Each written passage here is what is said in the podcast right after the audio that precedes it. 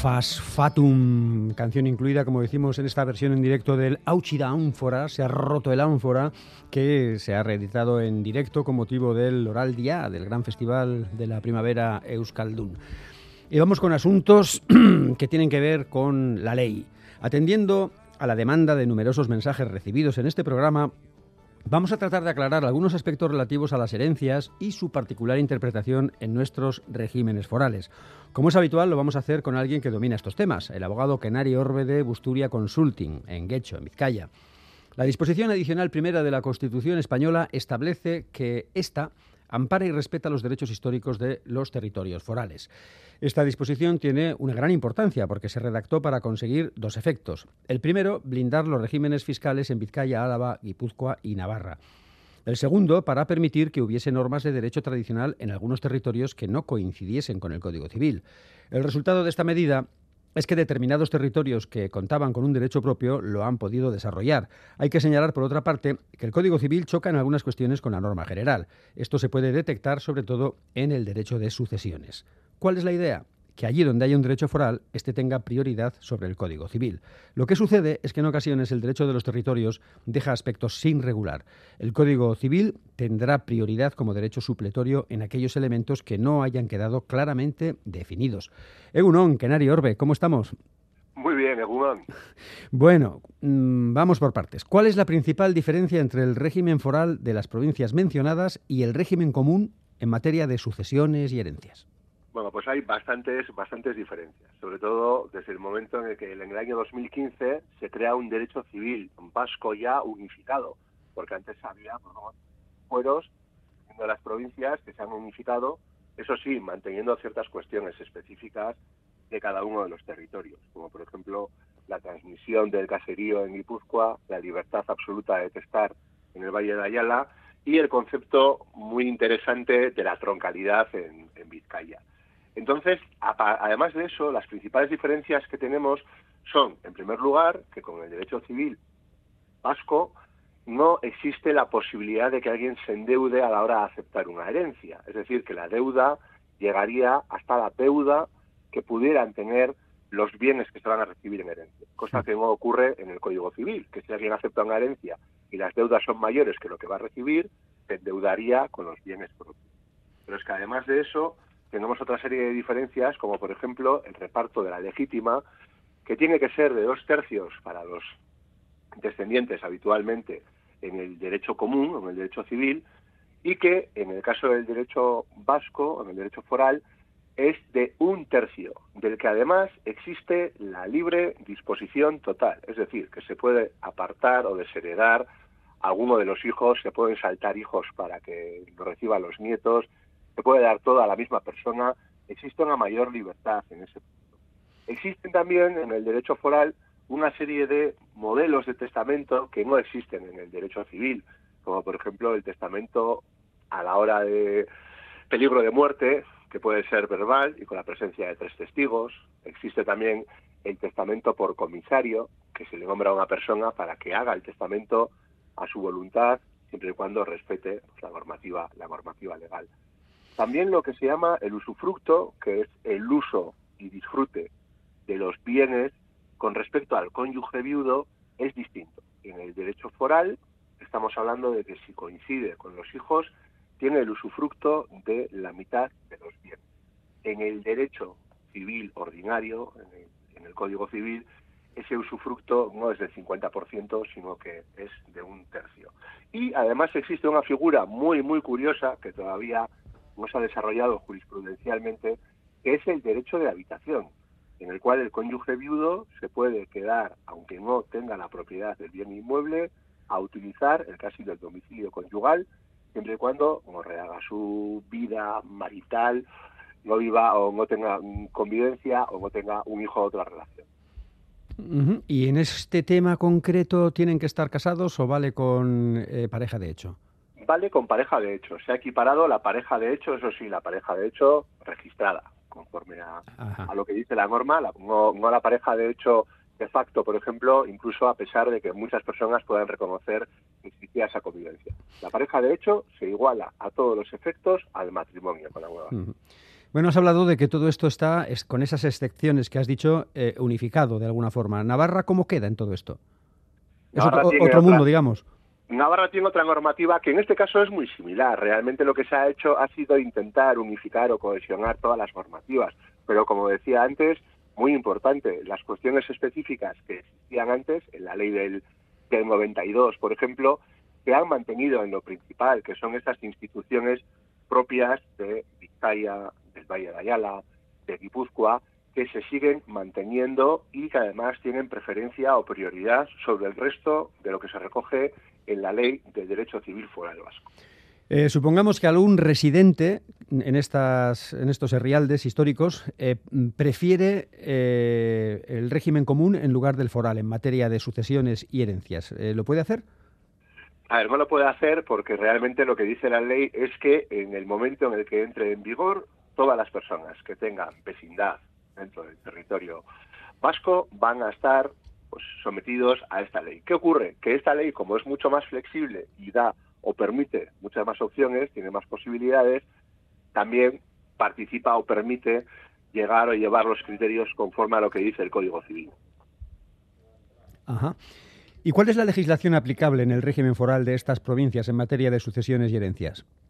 Pues en sucesiones y herencias tenemos esas instituciones que hemos dicho antes, como por ejemplo puede ser en Vizcaya, que es la más, la más conocida, que es la troncalidad, en el cual los bienes que son raíces, es decir, los que están unidos por bien por propiedad o por otros derechos reales al terreno, al terreno que pues, se pueda edificar, sembrar, plantar, tiene que quedar siempre en manos de los descendientes, si lo hubiera, o de, bueno, pues de los de los ascendientes hubiera descendientes. ¿Qué quiere decir eso? Que esos bienes hay que repartirlos con carácter preferente a esos descendientes. ¿Cómo? De manera de la manera que se crea conveniente en ese reparto. Se puede dar, como hemos dicho antes, incluso a los nietos, se puede dar todo a uno de los hijos, pero esos bienes se darán en esa línea descendiente, pero no se darán, por ejemplo, al cónyuge, al cónyuge viudo. Eso tiene que estar por encima del resto de la, de la normativa. Y como hemos dicho antes también, la figura del cónyuge viudo se refuerza con respecto al Código Civil porque va a tener derecho a un sufructo mayor, al 50% de los bienes. Luego está el impuesto de sucesiones. Eh, ¿El régimen foral eh, tiene un cálculo distinto al régimen común? Sí, sí, tiene un cálculo distinto. Por ejemplo, si la sucesión se va a hacer de cara a los descendientes, a los hijos, por ejemplo, primero habría una exención muy importante que llega hasta los 400.000 euros. Es decir, que si los bienes que se van a entregar tienen un valor inferior a ese importe, no habría que pagar impuesto de sucesiones. Si fuera superior, un 1,5% de la diferencia, es decir, de los bienes que superaran esos 400.000 euros. Claro, esta bonificación o esta exención se va viendo reducida conforme mayor sean la, los grados de parentesco o la diferencia de parentesco. Por ejemplo, si es entre, entre primos, no tenemos una exención de 400.000, sino que tenemos una exención muy inferior, que es de 20.000, y el tipo de interés es mucho mayor, pudiendo llegar en algunos casos al 40% del valor de los bienes. ¿Qué ocurre si un fallecido no ha dejado testamento en estos herrialdes? ¿Cómo se distribuye su patrimonio? Pues lo primero se distribuye teniendo en cuenta si los bienes son troncales, lo que hemos dicho antes, bienes que estén unidos al, terreno, como puede ser la, vivienda, por ejemplo, o la vivienda habitual o el caserío, estamos hablando de que tendrán preferencia los descendientes. Los descendientes, en este caso, si no ha habido testamento, por partes iguales.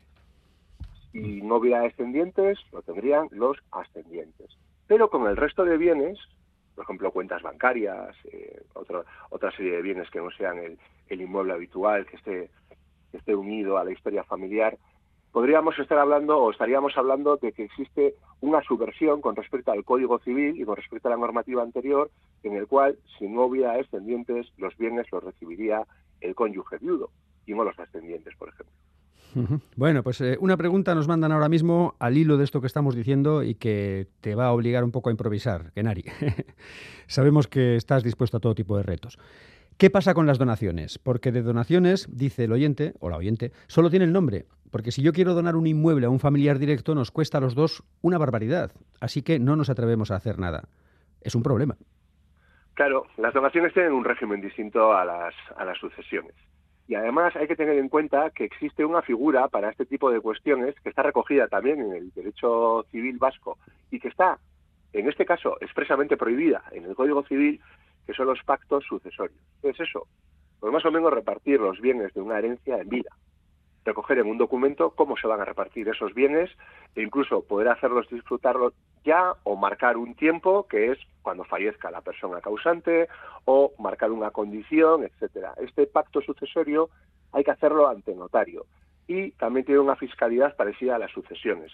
Si nos vamos a las donaciones, a la donación pura y simple, efectivamente las cargas tales que tiene pueden ser superiores a esas cargas o a esas exenciones a las que hacíamos mención en el derecho de sucesión. Bueno, seguimos hablando del impuesto de sucesiones. Eh, preguntas de los oyentes. Mm, ¿Varían los tipos de gravamen en función del territorio de residencia?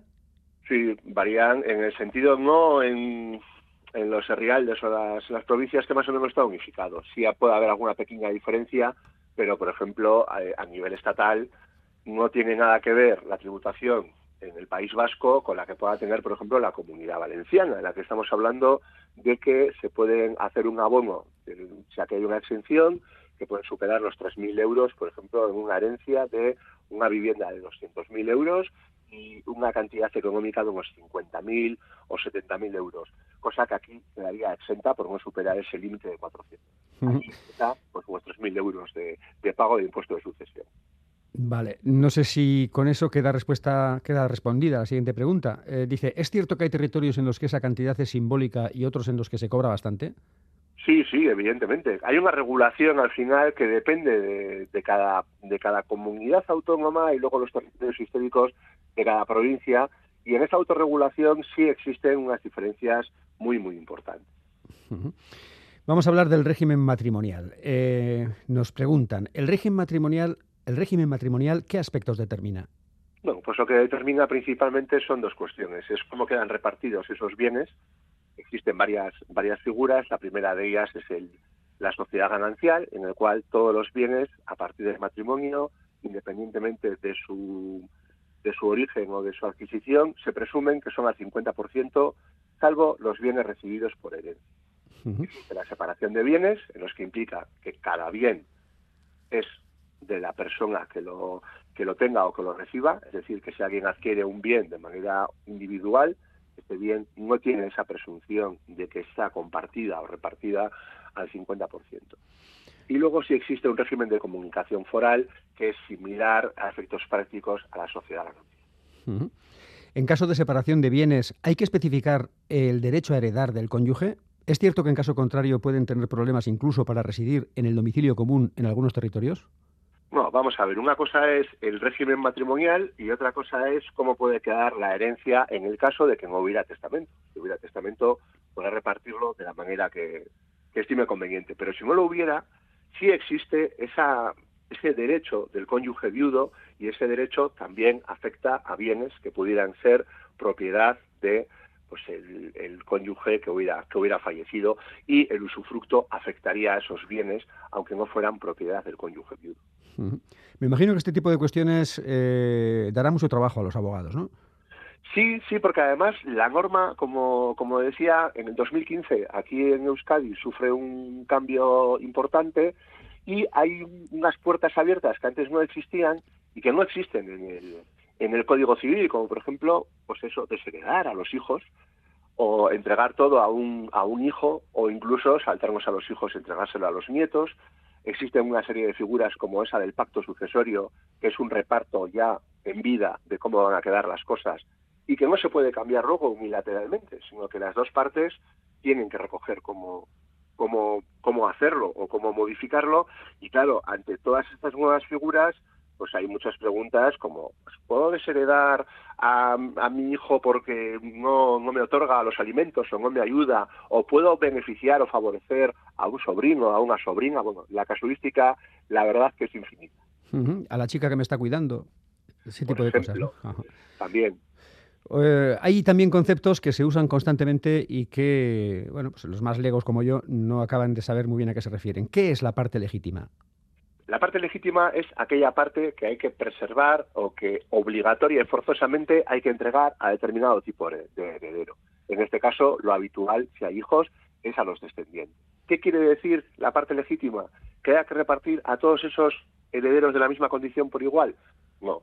Como hemos dicho, se puede repartir solo a uno, se puede repartir a todos por igual, se puede repartir incluso a los nietos, pero toda esa parte hay que reservarla para ese tipo de herederos, para lo que tengan esa naturaleza. No se puede entregar a un tercero, por ejemplo. ¿La proporción de la parte legítima varía significativamente según el territorio o no? Sí, sí, sí, varía, varía. Por ejemplo, como hemos dicho ahora con el derecho civil foral vasco, estamos hablando de un tercio, aquí, la tercera parte de los bienes, y en el derecho civil común estamos hablando de dos tercios, es decir, del doble de, del doble de cuantía. Es una diferencia muy, muy Ajá. Bueno, queda poquito tiempo, pero yo creo que algunas cuestiones básicas sí convendría preguntar también. Eh, es conveniente hacer un testamento, ¿verdad? Siempre que alguien quiera tener el control sobre cómo van a quedar repartidos los bienes, sería conveniente hacer un testamento. Sobre todo porque el testamento al final se puede modificar en cualquier momento posterior. Es decir, que si hay un cambio de circunstancias, de condiciones o de parecer, siempre se puede volver a hacer el testamento. Además, aquí también existe una figura que es el testamento mancomunado. El testamento mancomunado es un único testamento para dos personas, que habitualmente suelen ser marido, mujer, em, pareja de hecho, eh, lo que fuera. Entonces, incluso, pero incluso pueden ser compañeros de piso y también lo pueden hacer y pueden regular cómo van a quedar los bienes que tienen en común incluso otorgándole esos bienes el uno al otro y el otro al uno. Es decir, que puede existir mayor seguridad jurídica y un mayor control de los bienes y alguien hace testamento. Bueno, preguntas eh, breves porque queda poco tiempo, nos hacen por aquí. Eh, ¿Es verdad que solo en el fuero de Ayala se puede desheredar a los hijos o dejarlo todo a un hijo y desheredar a los otros? No, en el fuero de Ayala es verdad que existe la libertad absoluta de testar, eh, total, o sea, es el terreno sin, sin leyes en este sentido, pero es verdad que en el resto, con la nueva normativa, se puede dar, por ejemplo, todo a un hijo y desheredar al resto. Es más, si el resto de hijos no figura en el testamento, incluso porque haya podido tener un olvido a alguien, se entenderá que están desheredados. O, como decía, desheredar a todos los hijos y dejárselo a los nietos, incluso aunque los padres, es decir, los, los padres de esos nietos estuviesen vivos. Más breve todavía, si no se está casado, ¿se puede testar al sobrino o a su madre, que es mi hermana? Se puede testar si no se está casado y si no hay y si no hay pareja de hecho, pero los descendientes continúan o tienen esa legítima, es decir, que si hay hijos tendrían que recibir su parte legítima, ese tercio. De acuerdo. Bueno, pues eh, hay más cuestiones, pero las dejaremos para otro día porque hoy no hay tiempo para más. Kenari Orbe, muchísimas gracias. Como siempre, eh, da gusto recibir tus respuestas con tanta erudición y con tanto conocimiento sobre la materia. Nos vemos. Un abrazo. A vosotros siempre. Este ricasco, Roberto. un abrazo.